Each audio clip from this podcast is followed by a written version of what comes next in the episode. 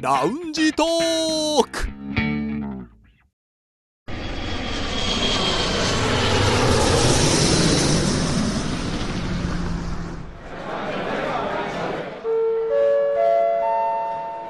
ラウンジトークよりご案内申し上げます。このコーナーは空港のラウンジでフライトを待つ男3人が自分たちの興味ある情報を持ち寄って中国について語り尽くします。 10月も半ばに入りましてはい。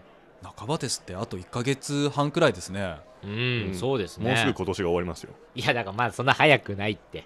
いやでももう少しって言ってもいいような気もしますねあと2ヶ月もあるんですよ。でも、いや、でも大丈夫。中国はね、今年が終わっちゃったと思ったら、いや、まだ春節があるから終わってないっていう気持ちになれる。そそそうなんですよ ねこの中国に来てから思う2回の年越しがう。うん、あるんですよね、うんこれはお得感が満載な気はしますけどねで、春節が終わると、もう息春じゃないですか。うんだから、寂しくなる気持ちがうん来る前にワクワクしちゃいますからね。まだ桜だ、桜だっつって。で、また桜が散るのを見てね、あ今年がもうすぐ終わるなってい。や、だからそんな早くないって。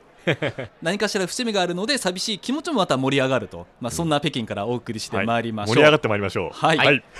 北京在住の男3人が情報を持ち寄って中国についてああでもないこうでもないと語り尽くすコーナーラウンジトーク3連新ですさあ今日の担当はどなたでしょうか、はい、梅田です、はいえー私が注目した話題はこちらです国慶節連休も終わり間近連休症候群の予防法は国慶節10月1日からの連休が間もなく終わりまた仕事の毎日がやってきますこの時期になると心身ともに疲れを感じ仕事もやる気にならない人が多いようですこれは連休症候群のせいかもしれません中国新聞網が伝えましたという人民網日本語版これ10月7日のニュースですのでまあもうすぐ国慶節の連休が終わりますよってこれ最終日にねはいうん。発信された中国新聞網のニュースを人民網が日本語に訳して今私が読んでるとうんいうことなんですけれども はい。はいなのでまあね、えーもう今17日だからもう10日ぐらいは過ぎましたかね経過したんですけれども、なんで今更この連休症候群っていうことについて話すかと言いますと、私あの国慶節は1日2日あと7日出勤してその間もまあちょっといくいくつか仕事があったりしたんでその後に連休をいただきましておうおうなんで今今まさに私休み明けなんですあ、なるほどね。はい私が今まさに連休症候群なのでございますということなんですね 皆さん連休いかがでした疲れましたよ。皆さん国慶節に休みました仕事ちょっとありましたよねいくつかねあだってのーちょっとどころじゃなくて1347だからももうだいぶじゃないですか。半分ぐらいです休か。んだら2日3日とかそんなもんですそねの後連休はもう全然予定ないですなし取れないですねじゃあちょっと今ね、今回の話題についてこれないんで、別の日の連休をちょっと思い出してください。過去そのの連連休を休症候群ですか 過去のら連休のことをちょっと思い浮かべてください。で、リュウさんはだって出張してましたもんね、はい最初はそもそも。私はだからね、9月29から、うん。えー10月の3日まで、はい。まあちょうど日本に出張してあの、先週放送したね、安倍首相へのインタビューっていうね。帰ってきたのが3日の夜なんですよ、うんで家に到着したのがもう12時とかなんですよ、うんだから実質もうすごい疲れたままうん4日スタートですね休みがで、うん4日も正直言うとそのいろんな仕事が溜まってたのでちょっとその仕事の処理してっていうことなので実際休んだのは567ですねでそれ連休感覚なりましたあーあのね不思議なことにね、えー5日の日にうんえ休んだわけじゃないですか4日もだから仕事って言ってますけど家でやる仕事はいはいはとい会社でやる仕事ってやっぱ違うじゃないでまあすか、違いますよね。なのでああ終わったとかなんかねビールとか飲みながらああ今日はなんかねちょっと休みなのに仕事しちゃったよみたいなぐらいの感覚で5日に突入しうて、ん5日の終わりぐらいにあ明日も会社に行かなくていいんだっていうね喜びがあ、じゃあもうねこれ連休感覚だ、これ。うん入った入ったスイッチ。これで入ったんですよ連休スイッチ入りましたね。でだからその次の日もヤッホーとか言ってね、うん。遊んで休んで「いや明日も休みだぜ!」とか言ってねで最終日にすごいブルーになりましたねあーそれです明日から会社やーってい出うました。はい。わかりました。じゃあね、記事の続きを読みたいと思います。えはい記事をねちょっと抜粋してご紹介したいんですけれどもそもそも今話している連休症候群とは何ぞやって話なんですけれどもこの記事によりますと祝休日の後に見られるさまざまな生理的心理的状態を指しますと休みの後数日間倦怠感があるやる気が出ない仕事や勉強の能率が下がるはたまた原因不明の吐き気や 落ち込みに悩まされるといった状態を指しますとこれこの記事が言ってるんですからね中国新聞も言ってるんです原因不明の吐き気があると、 これもうダメじゃないですか。やばい結構病気じゃな追いいです詰められてますねこの方はね ちなみにこの連休症候群というのはこの人民網さんがね訳したものであってもともとの中国語の原文だと「じゃあちゾンフちゃん」って言いますか。あ、言いますね。じゃあ、いいで自すね動保ちゃん。はい。まあまあジャーチーっていうのは連、まあ、休みうん、そうですね。休暇みたいなね休みの、まあ、症候群まあまあ直訳ということなんですけどもなんかこういうの多いですよね最近ね多いですね。中国だと選択恐怖症っていうのをね、はい。ありますよねあたりまますにあ、ね。のドクター・リュウのお悩み相談室とかでも学生の子がそう言っね。たりしますよねそれはその何を選んだらいいかわからないとか、そうそういそううそこうとまあ、ですか、選択恐怖症とは言いますけど要するに超優柔不断ということですよねですねなんか恐怖症ってつくとねそうなんか大変かしらと思うけど、うんつまりは決められないっていうことですそうねそうそうだからなんとか症みたいなのは結構中国で流行ってんのかなっていううん気がするんですけれども、まあ日本でもねサザエさん症候群っていうのありますからねおうわかりますリュウさんサザエさん知ってます、えーもちろんもちろん知。ってます意外と中国ってサザエさんはないからね知らないそうですねこれあれか。あの、サザエさんが放送されるのは日曜日か。そうそうそうそうそうそだうから日曜日、だからサザエさんの放送を見て、夕方のサザエさんを見ているといやーもう明日から仕事とか明日から学校やっていうね、うんまブさにそうルーになるっていうだからこれはすごいこの連休症候群に近いような気がするんですよ近いねで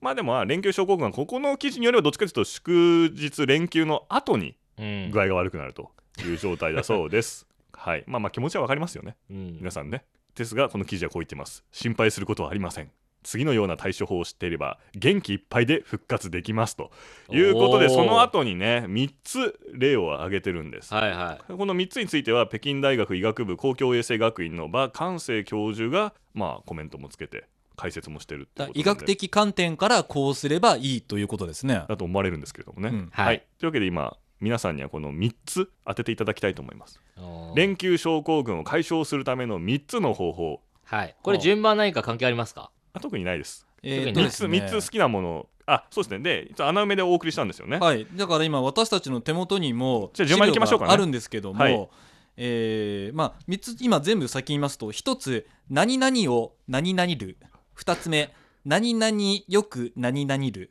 3つ目「何々な何々を」全くねヒントがないんですね、 はい、おーじゃあ1つ目の「何々を何々るまあ、後半は動詞ですもんね うんなんとかをするということなんでしょうけども、まあ、まずシンプルに」はいご飯を食べるあー食べなん物だろ関うな係入ってないですか入ってますお茶を飲えむ食べ物関係で2番なんですああー2番はねあのよく食べるだと思うんですよ、ちょっと今ねいいいですかはいうんこのクイズね今面白いクイズ振り出してるんですけど、ええこの答え全然面白くもなんともないんですよあら今そうクなんイですズかクイズ形式出したこと今私後悔し始めてます だってねリュウさんとね星さんの言う答えの方が面白いんだもん 一個目で言っちゃいますねはいあ、じゃあ1行個きましょう目、あの動詞だけもらえません、後半の。整えるあ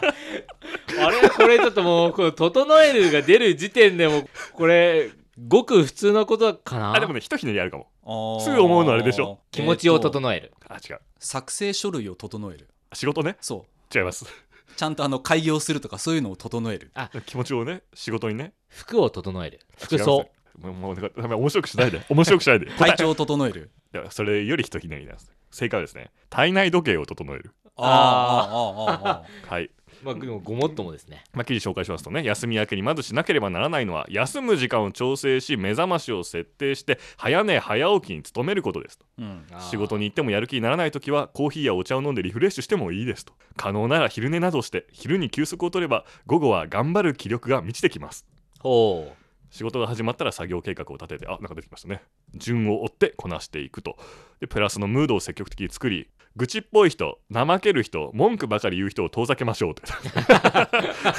遠ざけちゃうんだはい、なぜなら確かにマイナスのムードは伝染するからですとおーすごくいいこと言っ てるまあ、至確か極にもっともな話だすとご思くいいいんまですす。けどすごく正論ですねすごく正論なんですよもうちょっとひとひねりくるかなと思ったんですけどね、うんそうですねはい、はい 2, つ目はい。ほにゃららよくほにゃららる野菜をよく取るあもうほぼ正解ですね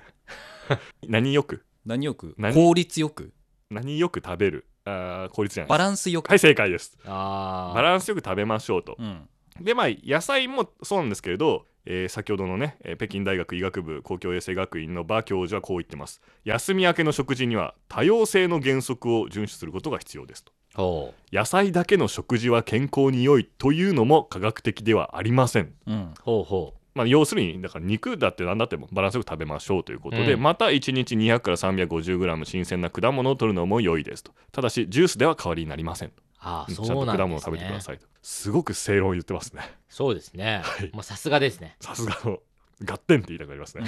はいガッテンガッテンではい3つ目何でしたっけ私どう埋めましたっけ 私何もう正々正解書いてあるんでをえ何々な何々をもうこの流れこれもうすいませんねもうねそうですね素敵な睡眠を、汗見に来ました、うん、リュウさんはえだってー今ねだってこれでしょ体内時計整えて食事をしてもうあと何ハッピーなライフを そうですよね全体総括リやュウリュウさんの聞きたいリュウさんの愉快な仲間をあもうね面白くしちゃうからねはい答え言いますね、えー適度な運動を、ああそうです なねるほど ねえーまあね解説しますね祝祭日のために体重が増えたなどという人は多いと思いますが、その際は運動量の相対的に大きなスポーツをすると良いです例えばジョギング水泳球技などエネルギー消費を助け元気回復につながります家にいても掃除や片付けなど体を動かせば良いと思いますとうん正論ですねいやもう本当その通りですよねまあそうですよね、はいだから一つ目が体内時計を整えるなのでつまりは朝起きるとき夜寝るとき、うんそこはしっかりしましょう要は連休のね乱れた生活を直しましょうと、そして2つ目がバランスよく食べる、連休の乱れた食事を直しましょうとはい、 そして3つ目、えー適切な運動を連休の乱れた なんだ体力のねでも確かに一日運の動過ごし方の中で、まあ、連休だけじゃなくて気をつけましょうっていう部分であると思うので、はいこの生活リズムは大事だと思うんですよ。そうですねガッテンガッテンって感じでしょ、うん、でもそれあるあるって感じでしょ、はいね、だから私、まあ、ある意味これね驚いたのは驚いたっていうか印象的だったのはこの中国のこういう先生が出てくると大体中医学的な話をするじゃないですかあー中国医学的な伝統的ななんかね例えば体調悪い時にはお湯を多く飲みまし飲ょむうとかとか、まあ、秋冬に向けてはほら「ティエチュービャオ」ってお肉食べてああそうですね油を蓄えるとかいう、まあそういうのももちろんね民間の中生活の中で出てきたねそういう知恵だと思うんですけどもじゃなくてすごく医学的なことを普通に書いてあるなと思ってちょっと感動しつつもうちょっと面白い答えも見たかったなっていう感じなんで、 はい、残りのね時間はちょっとお二人の連休症候群の解消の仕方があればなるほどいちょっと今まっとうな意見はもう出ましたんで記事でまっとうでもいいんですけどや私ありますよなんでしょほらさっき言ったようにすごいなりやすいんですよ連休症候群うまあもうね明日かーからねそうなので、まあ、私は実際にね自分でやってる方法があるんですがあのねこれは一つ一つ成果を作っていく、うんその目に見えうるん成果を一つ一つ作っていくことによってん自分のこの仕事のモチベーションというかその連休に入る前の、まあ、高速回転じゃないけど回ってた自分をその元通りに戻すそれ仕事が始まってから始まっ仕てから事が再開してからそうあじゃあ言い換えるとすぐできる仕事からやるそうですそうっですていう感じなんですエンエンジンかけるためにそうエンジンかけるためにそうなんですよできたを作っていくってことそう、ですねこれできたこれできたはいこれも終わりはいこれ終了なるほどなるほどっていうので、まあ、どっかでね一個なんか気持ちいい大きなやつを持ってきたりとか、うんまあ、そういうちょっと工夫はね人それぞれだと思いますけそうどですね今日午前中だけでねもう3個仕事したぞみたいな、うんそね3つメール打ったぞとか ね、うんうんちっちゃくだいぶても変わってきます気から持ねちは違いますよねはい星さんなんかありますかあんまり連休症候群って感じは正直ないんですよ。ほまあ、それはあの今までのその日本にいた時の放送の仕事でも長い休みってそんなに取れてないから、ううんあまりああもうこんな休んで明日からもう仕事かっていうのは少なくて、うんうんでもただその連休明けその気持ち的に落ち着いちゃったからテンション上げるためにどうしたらいいかなと今思ってて、うでんも仕事上やっぱりこう外に出て何かリポートするとか、うんニュースを読むとか番組出るってことをしてたのでおのずとガンと一気にこうテンションを上げる方法が身についてんですよ自分の中で、うんだからあまりこう何かするっていうよりも仕事をすれば一気に上げるしかないからあー上げられるってなるほどね感じですだねからそれ便利ですねそれは要はある意味で言うとカメラとかマイクを意識するみたいああーそうな生活カのメ中でそうカメラマイク意識する生活だから、うん自分の中でもう上げようと思ったら上げられるようになってんですよなるほあどーあのこのアナウンサーの仕事やってる人って、うん、じゃあ役者さんとかもね、うんそういうところまあそうですよねがあるのかもしれませんね、うんだからバーンって上げてちょっと上げすぎるからはーってこう疲れて一気に下がる時ありますけどね、う終んわった瞬間にじゃあちょっと今から上げていきましょうかね私もね今からですか今ちょっとすいませんね今日番組前半ずっとそうです私ねは確もうかに思えば 連休症候連群休症候群ってだったのではい残りの時間はうやってね上げ上げで参りたいと思いますいやもうそんあなの残ってせないめですてね上げるならね最初からガーン上げてほしいですよねあそうですかもうあともうなんですか、うん放送もうすぐ終わりですか もうないですえーもうそろそろねお時間が近づいてますね、これもうねそっかそういうそれをキープしてねぜひ来週の番組にもそうですねじゃあ今日とりあえずこの収録終わった後にね一つ収録終わったって言って加そうで速してすいこうねとこう積み重ねですからね、うんしていきたいと思いますはいはいこんなところでよろしいでしょうか私の 持ってきたニュースでしたけれどもはいはいわかりました、まあ、あの体の体調を整えるってことはもちろん大事ですのでここに挙げたようなことを皆さんも実践していただければと思いますさあそろそろフライトの時間となりましたまたラウンジでお会いしましょう以上ラウンジトーク3連新のコーナーでした